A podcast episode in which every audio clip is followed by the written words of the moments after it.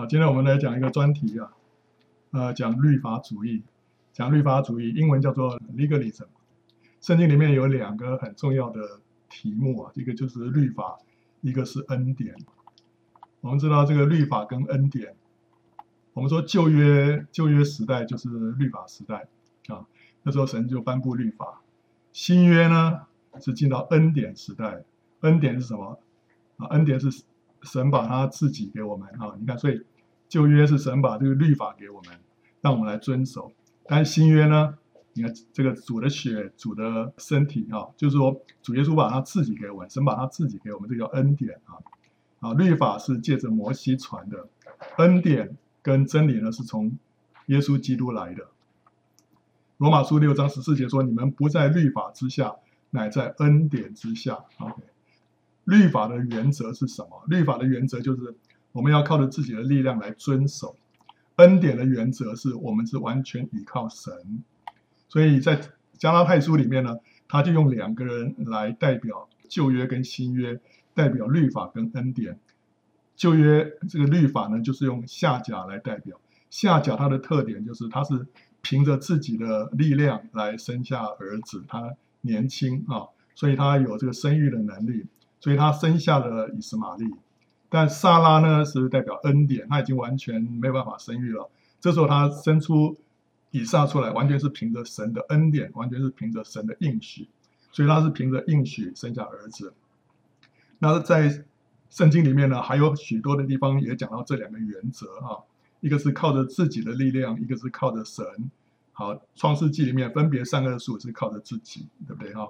生命数呢就是依靠神。这个无花果树的叶子啊，亚当夏娃用来遮自己的身体的这个无花果树的叶子呢，也是代表自己的工作。羊羔的这个皮子，神给他们的这个穿着啊，这个是杀掉这个羊，这是神给他们的，所以这个是代表恩典的原则。该隐的祭物呢，那个土产也是他自己的力量去经营出来的。但是亚伯的祭物羊羔呢，这个羊羔呢，就是讲到基督啊。所以这个基督是神所赐给我们的这个礼物，所以这个边也是讲到一个恩典的原则啊，不是靠着我们自己的力量。我中间再画一条线，就表示说，这个底下这这些呢，它是讲到这个原则哈，不是说无花果树的叶子是预表律法，不是这个意思，而是说无花果树的叶子它所代表的原则是律法的原则啊。律法呢，用西乃山来象征，它是可畏的。希伯来书十二章啊，这边有提到说，你们原不是来到那能摸的山，此山有火焰、密云、黑暗、暴风、角声与说话的声音，所见的极其可怕，甚至摩西说：“我甚是恐惧战惊。”这个能摸的山就是讲到西乃山啊，非常的可畏。恩典呢是用喜安山来代表，它是可亲的，它是可爱的。他说：“你们乃是来到喜安山，永生神的诚意，就是天上的耶路撒冷。”锡安山是可爱的，锡安山大君王的城，在北面居高华美，为全地所喜悦。所以这里有两座山，他们做一个对应，一个是可畏的，一个是可亲的。律法呢，就像是一个严苛的丈夫，他对妻子有许多非常严格，但是也很合理的要求。但是呢，当这个笨手笨脚的妻子达不到要求的时候，这个律法，这个先生他只会站在一旁指责，他完全不会去帮你的忙啊。但是恩典呢，就像是一个体贴的丈夫，他蛮有爱心。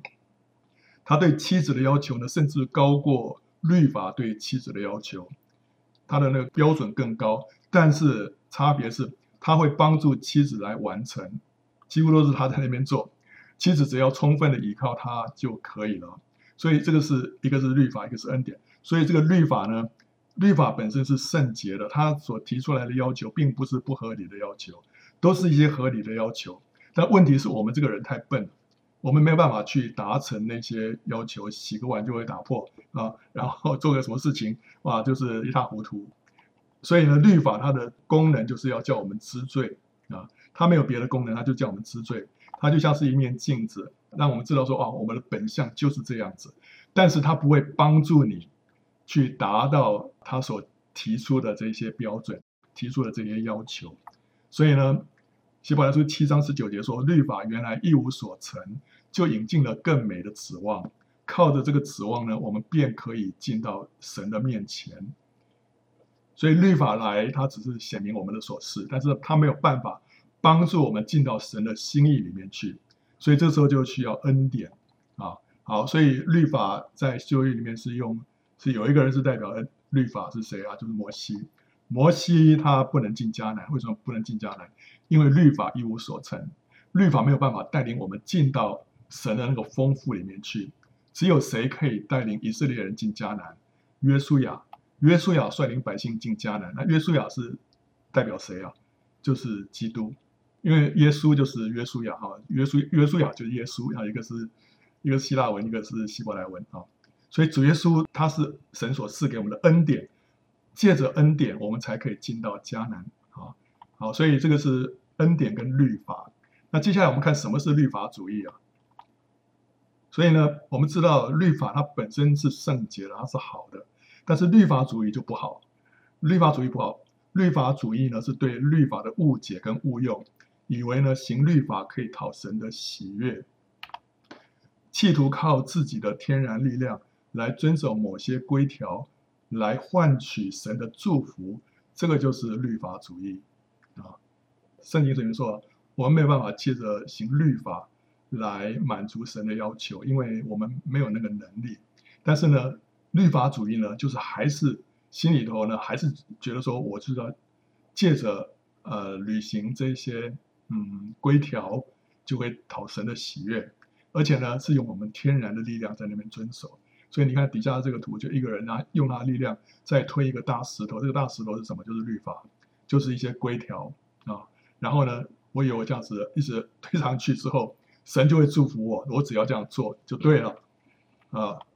这些规条不限于摩西的律法，还包括什么？还包括教会的传统，包括一些敬虔的行为，还有属灵的操练，比方禁食啊、祷告，这些好像都很好啊。这些其实看起来都不错。但是呢，我们如果用这些东西要来换取神的祝福的话，那这个就是律法主义啊。律法主义把一个无形的恶套在人的身上，使人背负一个宗教的重担。失去了灵里面的自由跟喜乐，更使人对神产生一个错误的认识。这些规条也构成一道标准，使人呢自以为优越啊，就是我比较属灵啊，因为我我做到了，所以呢用这个东西呢去论断那些没有遵守的人，这就是律法主义的一些特色啊。圣经里面呢，你看到主耶稣最最痛恨的、最责备的，就是法利赛人，对不对哈？保罗最责备的是谁？就是那些犹太主义者，对不对啊？那些假使徒、假教师在那边专门拆保罗的台啊！保罗好不容易把福音的真理传扬出去，他们就教一套犹太教里面的东西，把这个福音的真理给扭曲了。所以保罗说，巴不得他们把自己割绝了。马丁路德那时候改教的时候，他所面对的就是天主教啊。天主教里面，他从里面出来了，他体悟到要因信称义，不是靠着行功德苦修。好。这里头这三班人啊，法利赛人、犹太主义者跟天主教啊，这三班人刚好都是什么？刚好都是律法主义者啊。法利赛人他是以遵守律法遗文为得救之道，他拒绝神所赐的恩典，就是基督。犹太主义者呢，是说认为说光信耶稣还不够，还要加上受割礼、守律法才能够得救。天主教呢是说，呃，光信耶稣还不够，光信信心还不够，还要加上苦修、做功德、领受圣礼，才能够得救。神父跟修女呢，甚至也还需要禁戒嫁娶啊，所以加上许多规条，那这样子呢才能够得救啊。啊，另外呢，圣经里面有三个比喻啊，里面也都是提到这个律法主义者啊，在浪子的比喻里面，那个大儿子就是一个律法主义者。葡萄园工人比喻里面，那个最早进园子的那个工人呢，也是律法主义者。法利赛人跟税吏的比喻啊，在店里面祷告的啊，这个法利赛人也是律法主义者，所以这三班人都是律法主义者。那他们有什么共通的特点呢？啊，这个大儿子他怎么说啊？他说：“我服侍你这多年，从来没有违背过你的命，你并没有给我一只山羊羔，叫我和朋友一同快乐。但你这个儿子和娼妓。”吞尽了你的产业，他一来了，你倒为他宰了肥牛犊，所以这个大儿子他的反应什么？他哇，我做了什么？我做了什么？然后呢，那个人怎么样？那个人怎么样啊？那这个最早进园子的这个工人呢，他怎么说？我们整天劳苦受热，那后来的只做一个小时，你竟教他们和我们一样吗？也是一样讲说哇，我们做的怎么样？但是那些人你怎么这样待他呢？啊，那这个呢？法利赛人跟税吏啊，法利赛人说：“神啊，我感谢你，我不像别人勒索不义奸淫，也不像这个税吏，我一个礼拜禁食两次，凡我所得的都捐上十分之一。”他也是说什么？我我如何我如何？那那个人又如何啊？所以这三班人啊，都是律法主义者，他们的共通点是什么？就是自义，自以为意。好，我们来看一下律法主义的因跟果是什么？它是是从哪边来的？它会。有什么样的一些果子生出来？律法主义是在以下的这些土壤当中滋长出来的。第一个是行为导向的心态啊，performance orientation 啊。什么叫做行为导向？就是说认为一个人的价值是根据他的表现来决定的。就是说，如果我乖，爸爸就爱我；如果我不乖，爸爸就不爱我啊。所以他必须透过他的虔诚行为来获得神跟人的肯定。他需要做一些事情，才能够让他被肯定，他才会有价值。如果他所做的做不好，他这个人的价值就被抹杀啊。行为导向的人呢，完全没有办法理解为什么浪子的父亲那样子的后代浪子，也更无法理解为什么葡萄园主对于最后进葡萄园的那个工人呢，那样的慷慨，因为他认为他们完全不配，他完全是按照他们所做的来。断定他们这个人他价值是什么？但是我们的价值是根据我们的所事，不是根据我们的所做。我们是神的儿女，所以神悦纳我们。这是圣经里面的真理，圣经里面的原则，不是根据我们做的什么，而是根据我们这个人是就是神的孩子。神因为我们是他的孩子，所以他敞开双手来接纳我们，所以跟我们所做的没有关系啊。他说啊，这样子吗？我们不是这个爱主属灵的话，神就更爱我们吗？啊，对。但是呃，我们等一下还会再解释哈。这个我们在在成圣的过程当中，我们我们会追求主，我们会奉献自己，神喜悦，对不对？哈，好，这个等一下我再再进一步再讲啊。好，所以这个律法主义，它第一个是从这个行为导向的心态里面出来的，第二个是什么？从奴隶的灵啊。圣经里面翻成奴仆的灵，其实奴隶我觉得比较好，因为它其实就是奴隶哦，slave 啊。行为导向的人里面呢，就是一个奴隶的灵啊，不是儿子的灵。罗马帝国的奴隶呢，是恐惧战惊的伺候他们的主人，深恐稍有闪失就会换来一顿责打。基督徒的里面，如果是有奴隶的灵的话，就会认为说，神是一个严苛的主人，他必须尽心竭力的服侍才能够。换取主人的恩宠啊！但是神赐给我们的不是奴隶的灵，是儿子的灵。儿子不需要做什么来证明他是神的儿子，因为他一重生就已经是神的儿子了，是神产业的什么继承人？圣经说是后嗣，后嗣就是 heir，就是继承人。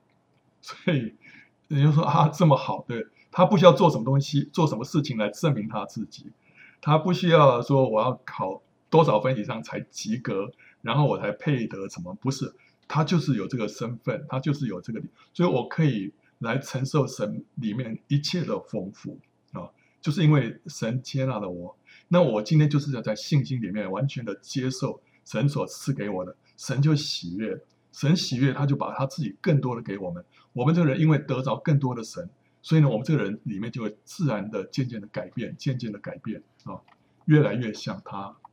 好，所以我们看到啊，这个奴隶的灵啊，我们里面先有奴隶的灵，之后我们就会呃产生这种行为导向的心态，之后呢就会有一个律法主义，奴隶就是惧怕，他没有安全感，行为导向呢就是要用行为表现呢来证明自己，到最后我们就 OK，我们就设立一个目标，就是规条啊，OK，我要达成这个，我达成这个呢，神就喜悦啊，然后一旦我达成目标之后，我就会自义，所以一旦一个人是一个律法主义者之后啊，我们就落到这个律法主义的里面呢，我们会有什么样的结果？第一个，我们会被律法的恶挟制，我们会失去喜乐跟自由，因为我们就承担了一个一个压力跟一个担子，我们要满足那个要求，我们才能够在神的面前被接纳啊。学生最怕考试啊，考试一定要要及格，甚至要一百分，对不对？那你如果天天要考试，你不是天天都有一个压力嘛，对不对？前面有个大考，哇，考完之后就松一口气。但是呢，基督徒如果你就是天天面对着神给你的考试的话，那就是被一个律法的恶瑕疵啊，呃，会失去喜乐跟自由。但是问题是，呃，我们有时候不一定觉得我失去喜乐跟自由，在一个律法主义者的啊、里面啊，他有时候觉得，哎，我很喜乐啊，哎，我很自由啊，对不对哈？但是实际上，当你一旦真正得到释放之后，你就知道说，哎呀，原来过去都在那个瑕疵底下啊。所以你不要觉得说，我没有觉得说我我有这个什么瑕疵，但是，一旦真正得到释放，你就会发现，哎，不一样啊！这个律法主义会让一个人的信仰失去活力，让这个信仰成为包袱跟重担，因为你要履行许多的责任跟义务啊，对神会产生一个偏差的认识，觉得神是一个严苛的主人或者老师。所以你每次来到神面前，你就会觉得说：“OK，今天我的表现如何？如果今天表现的不错，我就觉得我在神的面前呢，可以这个抬得起头来，我就可以坦然进到神的面前。如果今天我表现不好，OK，那我就是在就是抬不起头来。所以啊，这个你就觉得神是一个老师或者是一个主人。我以前小学的时候啊，我们对老师都会都会非常的敬畏的。结果我班上有个同学啊，他的妈妈是就是我我们。我们学校的老师，虽然他没有教他了，但是就是隔壁班的导师。那时候我就想说，哇，这个他的妈妈就是就是老师，那多好啊！那如果说这个有什么这个功课不会的，他妈教他一下多好。那个是妈妈，但是我们现在对神来讲啊，神如果说就是一个天天要来考核我的这个老师的话，你会觉得说你跟神之间蛮有距离的啊。律法主义会让我们。对神有这样一个偏差的认识，而且律法主义者会很在乎自己的属灵表现，但是常常感到无力啊。你会在意说你到底是得了几分，但是呢，你又只往往觉得说你就是没有办法达到满分，因为我们觉得说，哎呀，我总是我觉得我祷告不够啊，我读经不够，哎呀，我不够爱主，不够属灵，我就不不够有爱心。你永远不会有一天觉得说我够有爱心了。你永远不会有一天觉得说，我真的是祷告很够了，读经很够。你永远觉得不够，所以你常常会感到无力感啊。那我因为守这些规条，结果呢，我里面会自义啊。相对于那些没有达到标准的人，我会感到自义，而且会用这个东西来论断别人啊。你看我，我们都这样子啊，你你们都没那样子啊。然后呢，我们这样子才是对的，我们才属灵的啊。所以。有一些东西就会让你去骄傲，然后去论断人，而且呢，你在内心中会形成一个坚固的营垒，啊，会固执、很主观、自以为是，这样的人你很不容易跟他沟通，他因为他里面那个主观非常的强烈，强烈到一个地步，已经成为一个坚固的营垒，啊，这样的人呢，呃，有时候也会以自己的教会或者宗派为傲，认为他们的教会或者宗派是最圣洁、最属灵的，啊，因为你看，你看。我们这个教会里面，呃，要求多高啊？我们都是这样子的，你们不像你们的教会，那个散散的哈、哦。所以，这个是他会以他的教会或者他的以他的宗派为傲，这个也是以外在的东西为自己的夸耀啊。我们如果我们的夸耀不是主自己的话，这里头都有宗派主义的味道在里头啊啊！我是我是某某学校的，我们有时候用这个。我的民族、我的国家或者我的学校、我的公司作为我的夸耀，其实那东西还不是我的，我只不过是当中的一个小小的一份子而已。但是我们会拿，往往拿这些东西来夸耀啊，所以你拿教会或拿宗派来夸耀，这里头都有那种啊虚荣的成分啊。好，我们来看一下一些律法主义的形式啊，在教会历史当中啊。有一些做法被认为有律法主义的嫌疑，我们不能说它一定是律法主义，但是被认为说，嗯，这里头有这个律法主义的味道啊。啊，首先这苦修主义就是禁欲啊，要禁食啊，苦待己身啊。呃，右边这个是有人坐在这个柱子上面啊，这个早期的时候在柱子上面苦修啊，这个有人一坐就在柱子上面不下来哈，三十年，然后旁边这个这个篮子就人家就把这个食食物啊，这个用篮子啊，这个吊上去给他吃啊，那就在上面吃喝拉撒睡都在上面三十年，啊，这个就是在苦待己身。如果禁食，我们哇，我我最近禁食十天了，二十天了，三十天、四十天了。如果禁食多少天，或者苦待己身，成为一个说我们促使神来施恩的手段。神啊，你一定要施恩啊！你看我我这样子哦，我我这样拼了哦，我一定要这样子，不然你你不施恩，我就不放过你。用这些手段，甚至于成为对人的一种夸耀的话，那就是律法主义。呃，我们起初也许是靠。圣灵入门，但是我们现在是想着靠着肉身来成全，借着我的禁欲、禁食、苦待己身，要让神来施恩，这不是恩典的原则啊。所以保罗他说这些规条啊，使人徒有智慧之名，用私意崇拜，自表谦卑，苦待己身，其实在克制肉体的情欲上是毫无功效的，没有功效。保罗说你这样做了半天了，是白做啊，是白做，因为这是。这是一个律法的原则，这是一个靠着自己的力量要来达成那个目标，这个是没有办法的啊。还有呢，一些仪式主义啊，这个教有的教会它就有公定的祷告文哦，大家都照着念啊，或者司仪照着念啊，神啊如何如何，或者固守一个公定的仪式啊，第一步、第二步、第三步啊。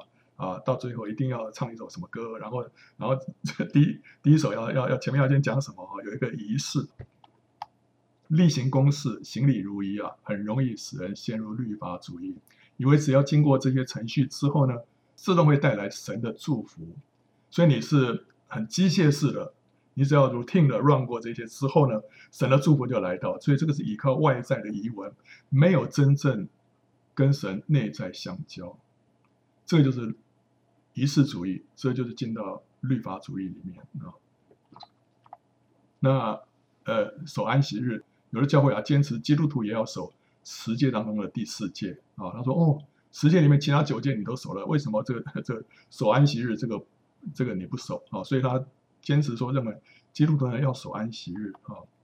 保罗他对于这个怎么说啊？他说他不论断守安息日的人，但他也叫大家不要彼此论断，他让大家有一个自由。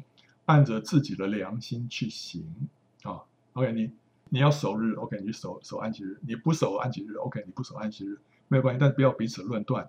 但是如果有人呢要求别人也要跟我一样都要守安息日的话，这就是把律法的恶强加在别人的身上，这个就是律法主义。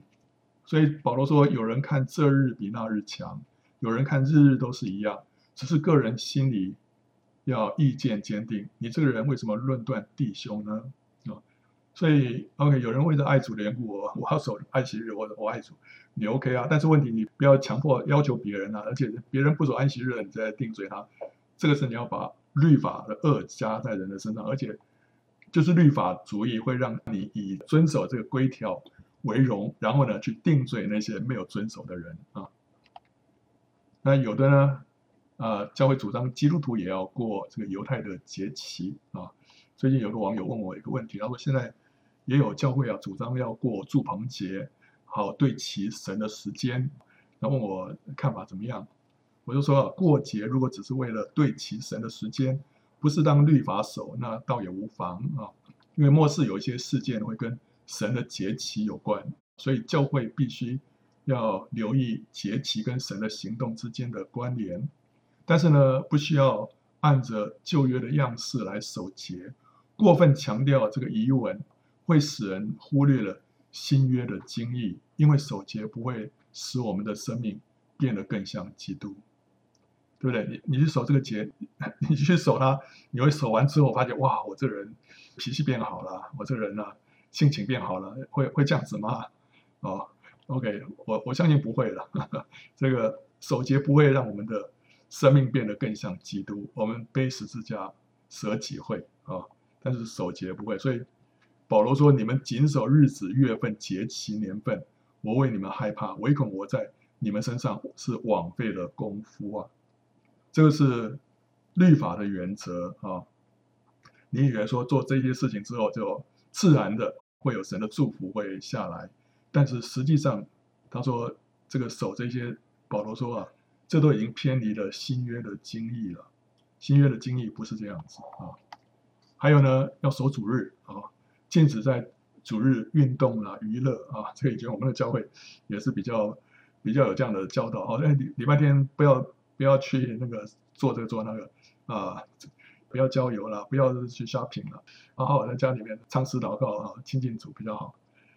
因为这个是从那个清教徒那时候就就很强调这个要守主日啊，但是这个是用守安息日的精神来守主日啊，这也是把律法的轭加在新约的信徒身上。为什么？因为新约并没有守主日的规定，就是说主日不能做什么做什么的，新约没有这样的规定。我们。之所以会说，哎，那个主日最好不要做一些什么自己的事情啊，什么，就是把旧约的安息日的精神把它转过来的啊。但其实新约没有这个啊。还有呢，要遵守特定的饮食条例啊。旧约里面有饮食的条例，利利未记十一章，什么东西可吃，什么东西不能吃，什么是洁净，什么是不洁净。有人认为说，这里头所讲的那些洁净的食物呢，从这个卫生的角度来看，还是比较健康的，所以呢，主张还是多吃啊、牛羊肉比较好了，猪肉还是不太好哈。有人这样讲。那如果是主张吃这些食物的话，是比较属灵、比较蒙神喜悦的话，那就是律法主义了啊。你说会这样子吗？也会啊。那个 我以前以前有一个有个我很熟的一个姊妹跟我说，哎，我发现我现在都不吃猪肉，我现在就吃牛肉了，羊肉什么。哎，我觉得我好像灵性变得比较好哎，所以所以他说，他说我一现在一吃那个猪肉啊，心里就觉得很不舒服啊。我说这样子啊，结果被他一说，我还是有真的还有有点受到影响，就就就比较排斥吃那个猪肉哈。可是后来后来现在就就这个好像也不太对劲，因为圣经里面有说了，神的国不在吃喝啊，只在乎公义、和平并圣灵中的喜乐。好，我们不要在这些东西啊，枝微末节的事情上头那么样的计较，因为当我们在这些事情上头越计较的时候，我们就离新约的离离那个福音的精髓就越远了啊。好了，如果说你觉得说 OK，我我是为了健康的卫生的缘故哦，那是 OK 了。但是如果说你认认为说我这样做神比较喜悦，比较属灵，那就那就是律法主义啊。呃，禁酒对，然后教会历史里面有一段时间就是，呃，对这个，甚至于到现在也是啊，呃，这个圣经里面有说不要醉酒，但没有说不可以喝酒啊。我最近参加一个一个婚礼啊，那结果呢，跟另外一个也是教会的弟兄坐一起啊，以前不认识的，我说哦，你也是弟兄啊，我是弟兄，结果呢，后来那个。那个那个那个 waitress 过来，他说：“你们要要不要酒啊？”所以拿两瓶酒，然后问我们要不要。我还没有来得及回答，那个那个弟兄就说：“哦，不要不要，我们就就喝水就好了。”结果那个那个 waitress 就以为我也不要，然后所以他就走掉了。其实我是要的，我可以喝一点。结果后来他下一趟下一趟又来的时候呢，我说我要一些啊，就我就到了。结果后来那个弟兄看到我喝，就。他后来，他后来第三趟又来说，他说我也要，而且呢，他他他倒的蛮多的。他我说，哎，奇怪，他不是不喝酒，他不是不喝酒，因为他在想到说啊，旁边这是一个弟兄，所以呢，好像喝酒可能是嗯，觉得说这个有失形象哈、就说他都不喝酒，结果没想到说是我我可以喝一些，所以他他也就喝了。他可能他本来就喝了，但是因为因为教会里面有这样的机会，有人认为是叫。基督徒不应该喝酒哈，好了，其实这个圣经里面真的是也没说是不能喝酒。主耶稣在迦南婚宴里面不是也跟他把那个水变成酒嘛，对不对啊？啊啊，在旧约里面酒也是预表神所赐的喜乐啊，所以这个禁酒这件事情啊，也被认认为说有这个律法主义的嫌疑啊。还有呢，有呃禁止信徒去剧院、电影院跳舞、打牌啊、听摇滚乐什么等等哇。这些啊，那时候我们刚信主，有听说基督徒不应该去什么看电影了啊？什么？我那时候哈有有这样的规定哦，我我还第一次听到，那时候不晓得，后来就发现，哎，这个也是好像也是蛮多听到这样的说法。后来发现，这个其实是早期教会哈、啊、对于这些东西的那种啊境界，但是随着这个时代啊，这个东西越来越不是那么的啊、问题啊。有一些比较严格的教会啊，会禁止信徒从事不敬虔的活动，这个动机是良善的。但哪些事情是不敬虔的，却存在争议啊？人是看外貌，神是看内心。神如果没有定罪，人却把他定罪，这会伤害到一个真心爱主的小子。律法的功用就是定罪，教会应该要快快的鼓励，慢慢的定罪。所以你看到说，哎，你怎么在做那个什么？你怎么在在这个地方出现或什么？你有时候不知道说，其实在，在神眼中是 OK 的，但是呢，我们就很快的把人家定罪啊，这要小心啊，要小心，因为神神是不看外貌，神是神是看内心的啊。有的教会禁止。姐妹穿长裤只能穿裙子啊！你说有这样子？有啊，以前我那教会就这样子啊啊，只能穿裙。所以你放眼望去啊，姊妹们全部都穿裙子了哈！为什么呢？那是根据《生命记》二十二章第五节啊，妇女不可穿戴男子所穿戴的，男子也不可以穿戴穿这个妇女的衣服，因为这样行都是耶和华女神所憎恶的啊。OK，所以根据这一节呢，所以嗯，教会就。要求姊妹啊都要穿裙子哈，啊至于说那个什么露肩膀的那些更不要说了，那些都都不行啊，因为这样才是合乎体统啊。基督徒的妇女的穿着是应该要正派端庄，古时候的妇女穿着长裤可能是真的是惊世骇俗之举啊，但今天已经没有人认为说这个穿长裤啊是不够端庄的穿着啊，所以你不会说有一个基督徒的。姊妹穿长裤，人家就说：“哎呀，怎么基督徒这样子？不会啊，哦，但是仍然有教会主张啊，姊妹必须要穿裙子啊。如果呢，姊妹因为穿裙子而觉得自己比较属灵，而轻看那些穿长裤的姐妹，这就是律法主义了啊。所以你个人有可以有呃，觉得说，OK，我还是喜欢比较有这个女性味啊，所以穿裙子那很好。但是你如果以这个来要求别人的话，你就很容易落到律法主义里面去了，因为你会去用这个去定罪别人，去论断别人啊，这就这就很不好。你就等于是你抓住那个小的，你失去一个大的。你把那个主耶稣说的，你把蠓虫滤出来，可是你把骆驼吞下去啊。所以人家要穿什么东西，我们不要在这上头争议啊。这个其实不需要浪费时间在这上面啊。那但是呢，话说回来啊。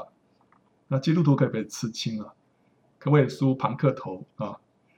可能穿裙子、穿裤子这个比较没有争议的现在，但是刺青跟梳庞克头呢，可能很多人还是不能接受，对不对？对我来说，我觉得嗯，这个我不行，哈哈，对不对？但是呢，你也不要去去论断、去定罪这样的人啊，因为也许他在神眼中，神已经完全接纳他，神说他 OK，你不知道，对不对？所以神没有定罪的，我们不要去定罪啊啊！虽然我自己觉得，呃，这个对我来说这个比较难啊，但是呃，就是有有牧师，那就故意刺青，故意梳庞克头，为什么？他要打破这个法利赛人的灵 啊，要要打破这个律法主义的灵啊，让让人家不要在在这件事情上头啊，好像是嗯，这个一副教会啊，就摆出一副这种好像很假。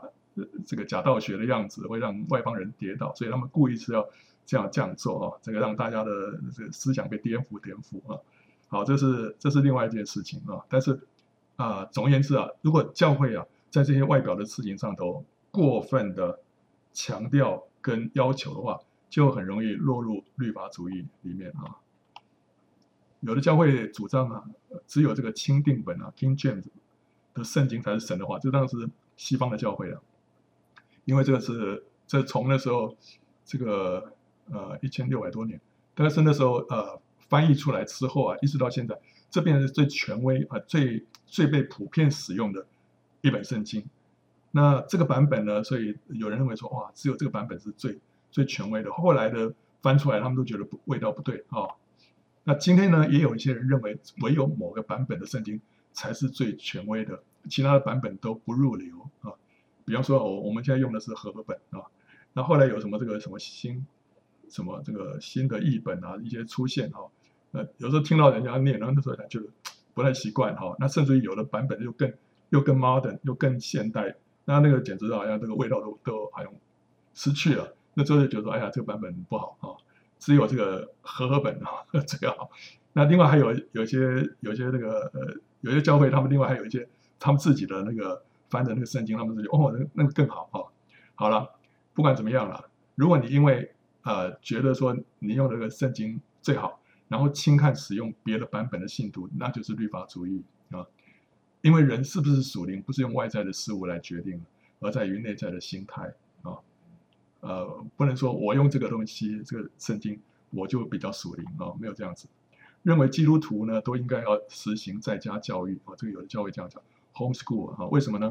因为他认为说只有远离这个世界，才能够让儿女属灵啊，就世俗的这个教育啊太糟了哦，所以我们应该都在家教育，用这个属灵的这个那一套东西啊来教导他们，这才好。不过这样的话呢，也是着重在外在啊。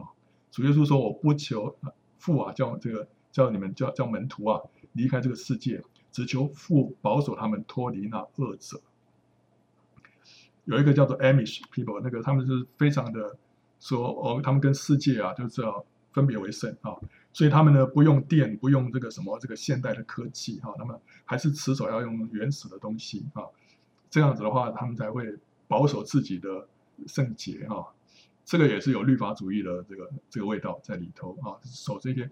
外在的规条，其实我们今天在新约里面啊，我们要紧的是我们在灵里面跟神有一个直接的相交，这个才是最重要的。至于你在外面这个那个哈，这其实都会让我们落在这个律法主义的理念。啊，有的教会主张基督徒应该除掉一切的图像，以免触犯第二诫。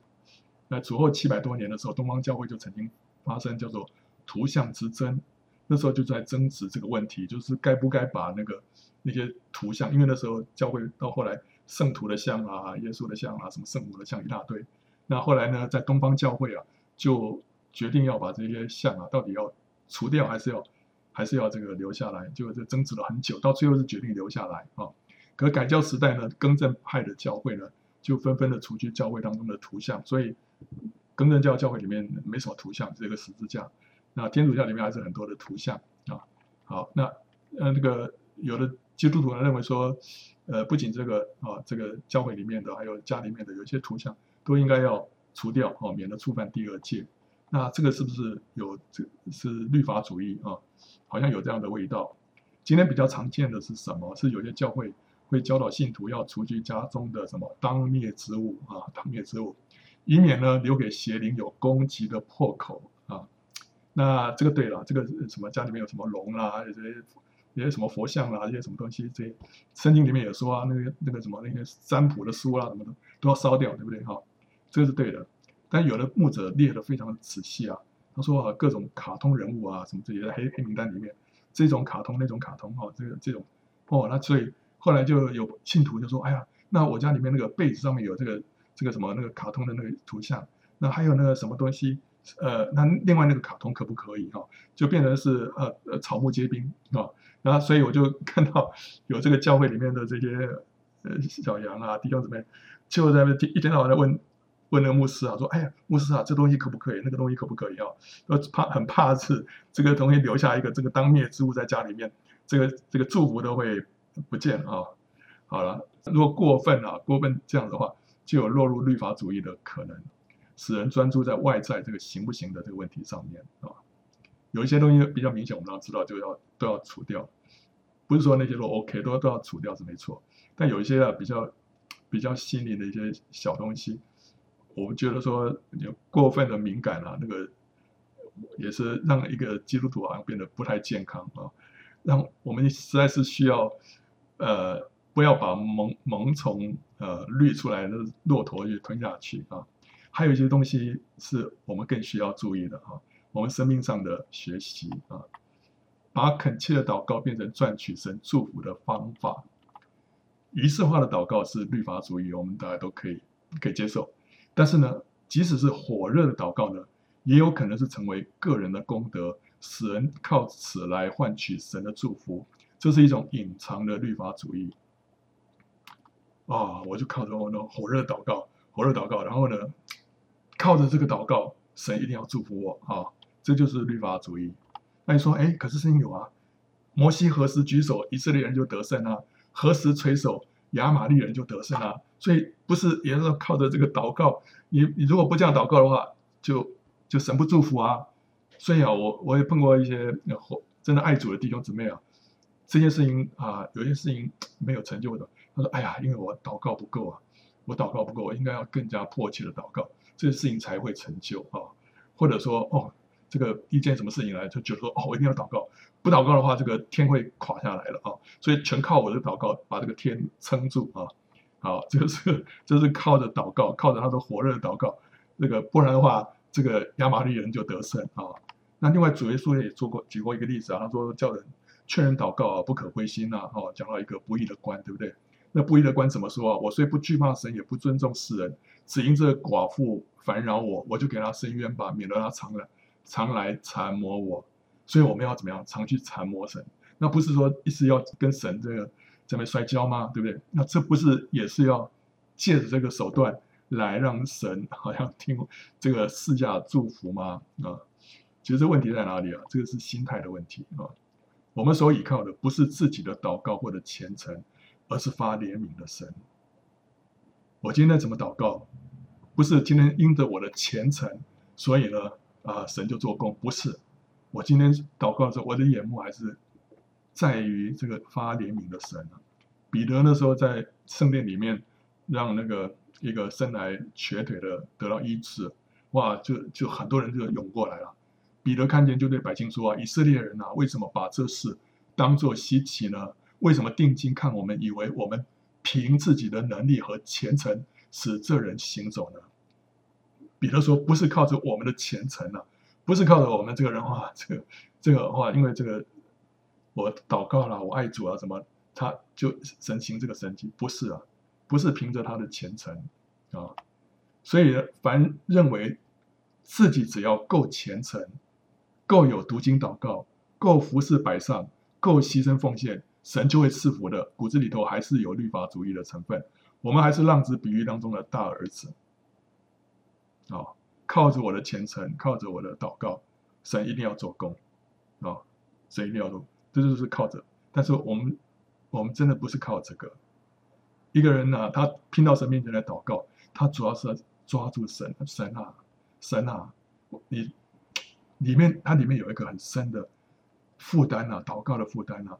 就是说这一定要成就啊，但是我就跟神祷，但是这种祷告是是跟神之间的这种这种清心图意，不是靠着我。OK，说啊，今天我今天我今天祷告了几个小时哈、哦，这个这个我应该是累积够分量的祷告了，明天再继续哈、哦，不是靠着这个这个这个我自己的这种啊虔诚，对对啊来来换取神的祝福啊、哦，这个就是律法主义。还有呢，有的教会主张生病的时候应该让神来医治啊啊，不让或者不鼓励信徒去看医生。这个这个是信心，对不对啊？但是也另外一方面也是一个恶，一个瑕疵啊。人有信心，神会亲自医治他的疾病，所以呢，不看医生这个是可可配的啊啊，我们钦佩有这样的信心，这很好啊。神把这个活的信心放在他里面的话。他这样做很好，但是如果这个把这个原则变成一个规条，要求别人也照着做，这就是律法主义，是辖制人的信心。哎，我你看啊，那时候我都没看医生就好了，你看你也要这样子啊，这样子，你如果去看医生的话就，就没有信心了啊。那个你一定要 一定要对神有信心啊，要这样。我跟你讲啊，有的人他们里面神没有对他说话，你不能这样要求人家，信心是。出自神的话，对不对哈？因为别人可能只是 OK，只别人照着你这样去做哈。OK，我就不看不看医生，他可能只是模仿一个外貌，可是他里面呢不一定有神的印证跟信心。所以呢，所谓的凭信心本身也可能成为一个守律法，成为辖制人的一个重恶啊。好，所以绝对不要是让大家学一个外表，好，这个到最后就是律法主义。那有的教会主张啊，我们教会都要回回归到初代教会的样式啊，样式啊，所以一些做法就要就要照以前啊。OK 啊，我们我们擘饼都是用同一个杯啊，所以大家全教会几十个人、上百个人，就是用同一个杯在那边 这个喝啊，所以呃，这个他说这样才是恢复到起初的样式。还有其他各式各样的，OK，好，好了，这个有有各样的这种呃做法哈。那这种主张被称为叫做复原主义啊，啊、这个当教会标榜他的做法才是初代教会的纯正做法的时候呢，就有落入律法主义的危机，因为执着于遵守外在的仪文做法，而且因此批评定罪不这么做的人，这就是律法主义的特征啊。还有呢，最后一个呢，主张无条件的顺服属灵权柄。这也是律法主义，为什么呢？律法主义者所呼应的，不仅是限于规条传统，有的时候是属灵的权柄，就是人啊啊，一个要求信徒绝对顺服属灵权柄，不容任何质疑的团体呢，他领导者的言论就是律法啊，以至于信徒随从圣灵的自由就被剥夺了，甚至于解读圣经的自由也被剥夺了。这就是把律法的重轭施加在人的身上，也是属灵权柄的滥用啊，spiritual abuse 啊，呃，所以这个也是一个律法主义。所以在这样的教会当中啊，其实你也是可以好像闻到那种律法主义的味道啊。虽然他所他所遵守的不是一个什么规条，而是那个人一个属灵的领袖，但是呢，如果信徒失去了自己。来跟随圣灵，而是以这个这个领袖成为他们的圣灵，成为他们的啊、一切的这个指导的来源的话，那就是律法主义啊。因为弟兄姊妹就不需要自己仰望主了啊。OK，反正这个教会怎么说，我怎么做就是了。这这样子是不行的啊。好了，我们再看比较一下什么律法主义跟成圣之间的关系。成圣就是说我们。我们信主是是是得救，我们是找信心，对不对？但是得救之后，我们不是也是要要好好的追求吗？我们要要摆上，要读经，要祷告等等，对不对？那这个叫成圣的过程，我们这个人要改变。那这跟律法主义有什么关系？有的时候我们这些做法好像好像跟律法主义也很像啊，对不对？呃，之前我们有讲过一个主题叫做宗教的灵啊，那里头呢啊、呃、有。有有讲到一些宗教的灵啊，有一些什么特征？那是一个叫 Rick Joyner 啊，他他列出了二十几样的特征啊。那其中他有讲了一句话，他说啊，有的时候我们觉得自己啊不错，是因为参加了更多的聚会，读了更多的圣经，过了一个比较属灵的日子。由于自己尽了更多的责任，我们就觉得我们跟神更加的亲近啊。其实呢，他说啊，我们只能靠着基督的宝血。进到神面前，你可能过了一个很不属灵的日子，然后靠着宝血进到神的面前，其亲近主的程度，正如你过了一个很属灵的日子后，靠着宝血进到神的面前一般。他说，没有不一样，没有不一样。你今天过了很属灵的日子，跟你今天过了一个很不属灵的日子，到最后你都是靠着基督的宝血来到神的面前。那你哪一个离神比较近？哦，一样，一样。所以呢，他意思就是说，好像是浪子回头一样，我可以照着我的本相来到神的面前，对不对？哈，不需要伪装。什么时候我转向神，神就转向我，不是因为我表现好，只因为我是他的孩子。所以这个叫做什么？这个叫做恩典，这个叫做恩典的原则啊，这个叫做儿子的灵啊，所以这个就是恩典。儿子的灵，我们这样来到神的面前，神就完全的接纳我们啊。这这理论上完全没有错啊。但是另外一方面呢，我们也知道圣经里面还有一些别的地方有这样说啊。约翰福音二呃十四章二十一节，有了我的命令又遵守的，这人就是爱我的，爱我的必蒙我父爱他，我也要爱他，并且要向他显现。神要向什么样的人显现？神要爱什么样的人呢？就是有了神的命令又遵守的。啊神爱那些遵守他命令的人，而且要向他们显现，这不就是根据我们的行为表现来带我们吗？对不对？那这跟前面那个好像，呃，矛盾啊。还有呢，使徒行传说，呃，这里说我们为这事做见证，神赐给顺从之人的圣灵呢，也为这事做见证。这不也是表明说，神是根据人的行为而将圣灵赏赐给谁吗？神把圣灵赏赐给谁啊？就是凡凡要的人，也对。但是这边说是什么？顺从之人。那这不是根据人的行为吗？而且我们也常常在讲，就是说，你怎么样被圣灵充满？就你要更多的经历十字架，你更多的经历十有十字架经历，你就能够领受更多的更丰满的圣灵，在。列王记下有几个故事，讲到一个挖沟，对不对？哈，那个三个王啊去攻打摩押，后来他们在旷野里面没有水了，后来那个伊丽莎叫他们挖沟，到处挖沟，然后后来哇，这个黎明的时候那个水就来了，满了那沟。这是什么原则？就是挖沟就是十字架的经历。我们身上更多的十字架，更多的破碎倒空，就能够更多承纳什么？那水，水就是圣灵。那下一章里面呢？又提到说，寡妇跟那个空的瓶子，你预备越多的空的瓶子，你就能够装越多的油，对不对？好，空的瓶子讲什么？也是十字架的经历。我们这个人倒空，然后你那个越倒空啊，越多空的瓶子，就越多的油。所以呢，我们可以知道，就是说，我们领受圣灵跟我们倒空，跟我们走十字架的道路有绝对的关系。啊，那这样的话，不就是神根据我们的行为，把圣灵赐给人吗？啊，那这跟前面是不是矛盾？其实不是人的表现，而是他的谦卑顺服的心态，使神乐意靠近他，并且向他显现。刚说，我们如果顺从神呢，我们如果说是呃遵守他的命令的话，他会向我们显现。那看起来好像是因为我们做了什么事情，他向我们显现。不是，其实不是，不是他所做的，而是他的。那个心态，什么样的心态？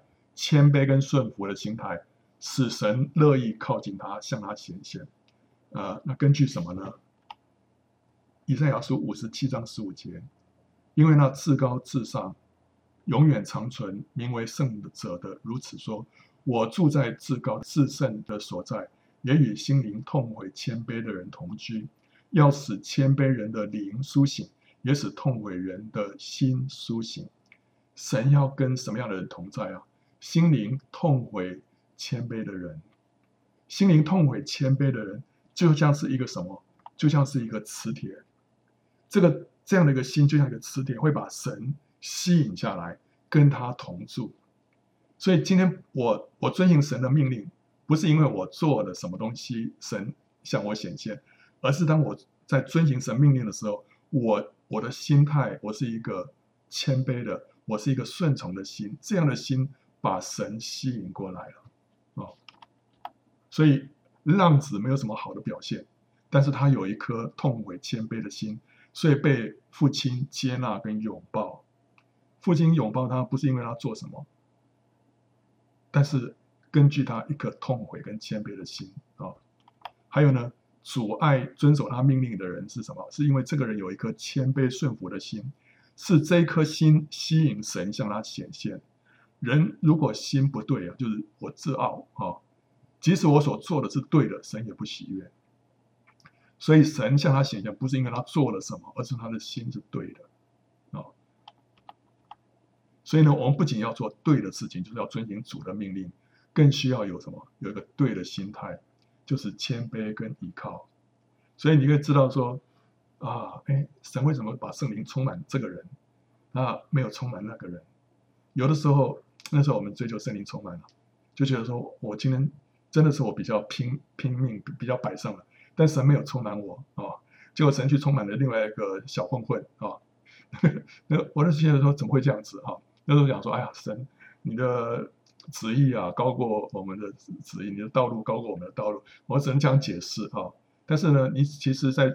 分析一下里面属灵的意呃因素的话，是因为那个小混混他里面有一个谦卑痛悔的心，我这个法利赛人里面没有，虽然我很拼了，但是我缺乏那个那么谦卑的心。那有的时候我觉得自己不是很好，但是圣灵向我显现，因为那时候我的心是是敞开的，是是柔软的。哦，你就所以你可以明白说为什么这个人神这样眷顾他，那个人呢好像没有什么感觉啊，不是因为我们做什么，而是因为我们的心态怎么样啊。所以主耶稣讲了一个比喻，他说：“你们谁有仆人耕地或是放羊，从田里回来就对他说：‘你快来坐下吃饭了。’岂不对他说：‘你给我预备晚饭，吃，束上带子伺候我，等我吃完了，你才可以吃喝吗？’仆人照着所吩咐的去做，主人还谢谢他吗？这样，你们做完了一切所吩咐的，只当说：我们是无用的仆人，所做的份本是我们应分做的。”他做了他们所该做的，但是重点不在这里。主耶稣说，重点是什么？是你要有这样的心态。我们是无用的仆人，所做的本是我们应分做的。所以，当你有一个这样的谦卑的心态，这会让神非常的喜悦，让神会来靠近你。不是你所做的那一切啊。所以，主耶稣在这边讲到，就是说，最最要紧的是我们的心啊。另外呢，神要我们。遵行他的命令，啊，也不是靠我们的天然力量，这是律法的原则，乃是行在灵里面，依靠圣灵的大能，这是恩典的原则。我们知道说，我们得救之后，我们要过一个得胜的生活，对不对？得救是灵的救恩，得胜呢是魂的救恩。得救，我们有人说说他是称义；得胜呢，有人说他是成圣，啊，啊。得救呢是本乎恩，我们得救是本乎恩，也因着信，是神的恩典，也借着我们的信心。那得胜呢是本于信，以至于信，就从信心开始，一路都是信心，到最后还是靠着信心，不是靠着你的行为，而是信心啊、所以本于信，以至于信，所以我们是得救是我们是靠圣灵入门的，圣灵感动我，我们我们就就接受主了，圣灵入门。但是得胜是怎么样，也要靠着圣灵成全，这是我们属灵的历程是要这样子。但是律法主义是让我们靠着肉体来成全，啊，好，那超那我们现在就要知道，就是说，我们现在我们在追求主啊，我们是到底是在靠肉体还是靠圣灵啊？什么叫做靠圣灵成全啊？所以我们最后来看这个怎么样防避防避这个律法主义。第一个要知道。知道说律法主义的错误啊，要明白我们自己是在恩典之下，晓得自己做神儿女的身份。我们要先知道我们自己的地位，我们要知道说真理是什么，这样我们才不会落入那个陷阱，落入那个圈套。主耶稣说：“你们必晓得真理，真理必叫你们得以自由。”哦，所以我们要晓得那个真理，罪必不不能做你们的主，因为什么？因为你们不在律法之下。乃在恩典之下，你们所受的不是奴仆的灵，人就害怕；所受的乃是儿子的灵，因此我们呼叫阿爸父。所以我们要知道我们所蒙的恩典，我们要知道我们所受的是儿子的灵。所以第一个，我们悟性要先知道啊；第二个呢，我们就要随从圣灵。福音不是叫人死守规条，那就是律法主义。也不是让人任意放纵，这就是叫做反律法主义啊！这个其实神都做好了，我们随便怎么样都可以，这叫反律法主义啊！乃是叫人活在灵里，受圣灵的管制跟引导，并且倚靠圣灵遵行主的命令。这个是一个活的关系，不是死的规条。今天我们不是守一些死的规条，乃是跟神有一个活泼的连结。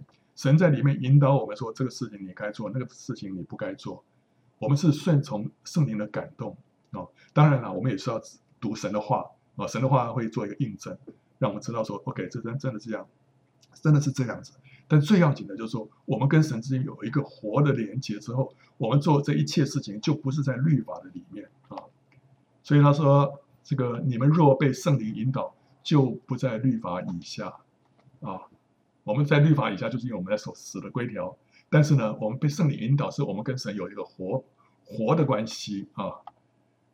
我们既然在捆我们的律法上死了，现今就脱离了律法，叫我们服侍主，要按着什么圣灵的新样，不按着遗文的旧样。所以今天我们就是顺从圣灵，我们来跟随圣灵在我们里面的感动啊，在乎灵，不在乎遗文，这就会救我们脱离那个律法主义，活在灵里。啊，什么叫活在灵里啊？这个这个听起来好像很抽象啊。嗯，这我们要活在灵里，受圣灵管制。活在灵里就是我们常常跟主相交，常常默想思念，亲近神。我们属灵的天线就一直是敞开的，以至于不会错过圣灵的感动。啊，当你如果在生活里面常常去想到主，主啊，感谢你，主啊，谢谢你，主啊，我爱你，我渴慕你。你常常思念，你有时候就是你心里面就是抬头望天，你那时候你的那个属灵的天线啊，就会比较敏锐，就是你的你那个 WiFi 属灵的 WiFi 没有断线啊，那个线路是一直是通的啊，这就是我们活在灵里。什么时候我们就是啊转身啊，我们就是在忙自己的事情，然后呢做就是把主放在一边的话，那时候我们就没有在灵里啊。但是我们要常常学习啊。我整个我的人啊，就是在活在神的面前啊。那什么叫做依靠圣灵啊，来遵行主的命令呢？啊，依靠神的大能，圣灵的大能，这个听起来也是很抽象啊。简单的讲，就是我们借由祷告啊，把所当行的事情交托给主。你做什么事情，心里头就是把这个事情仰望主，交托给主，祈求神赐给你所需要的智慧跟力量。然后呢，你与主同行，跟主一同做事。你在做这件事情同事情的时候，你说主，你与我一同做，我把这已经交托给你，啊，然后你你给我智慧，什么地方我该做什么调整，你告诉我，好，那到最后呢，你发现哎呀，事情成就了，你这时候你可以从心里对把荣耀归给主，因为你知道真的是主在做的，因为你从一开始就是交托给主了，你就是认定主了。所以最后完成的时候，你就是真的是心安理得说，这是荣耀归给主，而不是，呃，这个做完之后，好像说啊，荣耀归给神啊，荣耀归给神。其实你心里头觉得知道说，那都是你自己在做的，对不对？所以你要一开始就把这事情交托给主，神会接受啊、所以我们要学习这样的一个生活。第三个就是我们不不要质疑，不要论断。啊，质疑跟论断就让我们落在律法主义的里面，所以我们要小心啊！我们要承认自己的有限跟无知啊！我们要认识神的宽广跟胸怀。我们要知道法利赛人所鄙视的税吏跟娼妓，竟然是神所肯定的，而且说他们比法利赛人更有义。你会觉得说啊，这个法利赛人真的真可恶啊！他们怎么，他们这个是这个瞎了眼。但是你知道，我们今天就是法利赛人了。我们对于有一些东西我们看不下去的，其实神是非常的宽广，非常宽广。他接纳的我们不能定罪啊。所以哥林多后书五章十六节说：“所以呢，我们从今以后不再凭着外貌或者肉体认人了。虽然曾经凭凭着外貌认过基督，如今却不再这样认他了。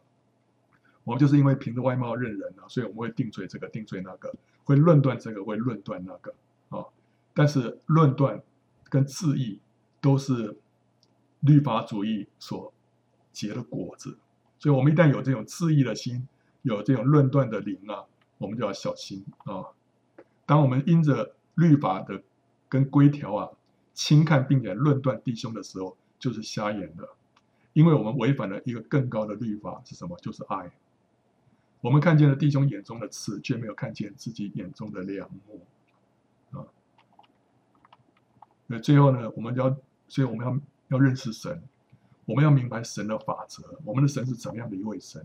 他说：“我喜爱怜恤，我不喜爱祭祀。”圣灵所结的果子呢是什么？仁爱、喜乐、和平、忍耐、恩慈、良善、信实、温柔、节制。这样的事没有律法禁止。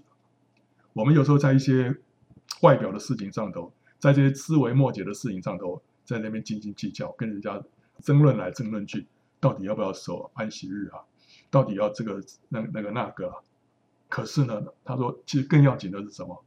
仁爱、喜乐、和平、忍耐、恩慈、良善、信实、温柔、节制啊！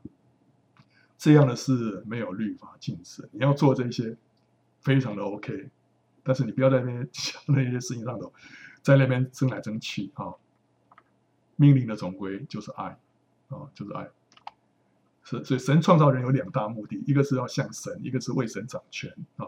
创世纪一章二十六节，如果遵守规条不能使人的生命更像主，或者不能使人战胜仇敌，反而会挑起内心的骄傲跟论断，那就是律法主义了。